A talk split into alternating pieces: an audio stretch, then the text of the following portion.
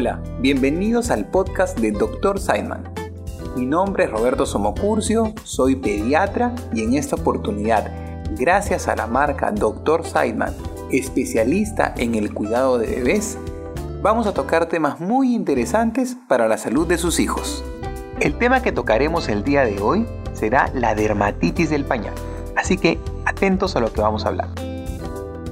La dermatitis del pañal, como bien su nombre lo dice, es una enfermedad producida por la irritación que producen tanto la, orina como las heces en la piel del bebé, una piel ya de por sí delicada.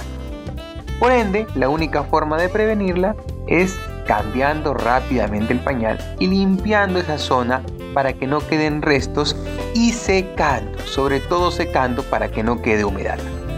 Si la humedad se mantiene, lo que va a causar es una maceración de la piel y esta piel va a perder su barrera protectora y causar la irritación.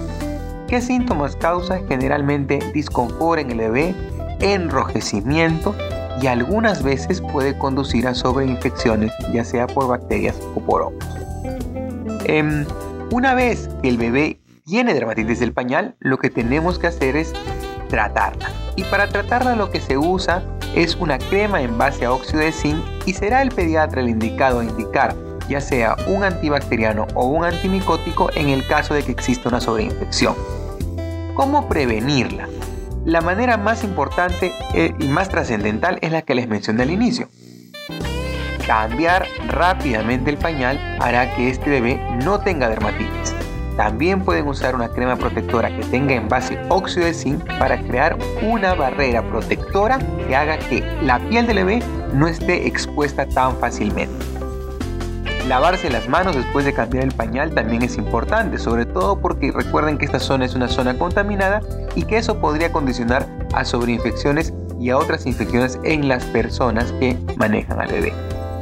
Algunas enfermedades como la diarrea, que irrita la piel del bebé, como la alergia a la proteína de la leche de la vaca, como las intolerancias alimentarias, también pueden ser eh, la causa de una dermatitis pero recurrente. Si su bebé tiene una dermatitis recurrente, es mejor acudir al pediatra. Y con esta pregunta terminamos. ¿Cuándo debemos acudir al pediatra? Si el enrojecimiento dura más de 48 horas y no está siendo contenido con una crema en base a óxido de zinc, es mejor acudir al pediatra. Si el niño presenta fiebre, sangrado, lesiones eh, muy vivas como carne viva o sangrantes, es mejor acudir al pediatra. Y como les dije antes de mencionarles estas, estas recomendaciones, si es recurrente, es mejor acudir al pediatra porque si no tratamos la causa de fondo, probablemente no podamos tratar la enfermedad en su verdadera dimensión. Muchas gracias por haber estado en este podcast de Dr. Simon, donde les traemos información muy útil para que ustedes como papás se empoderen. Nos vemos en el próximo episodio.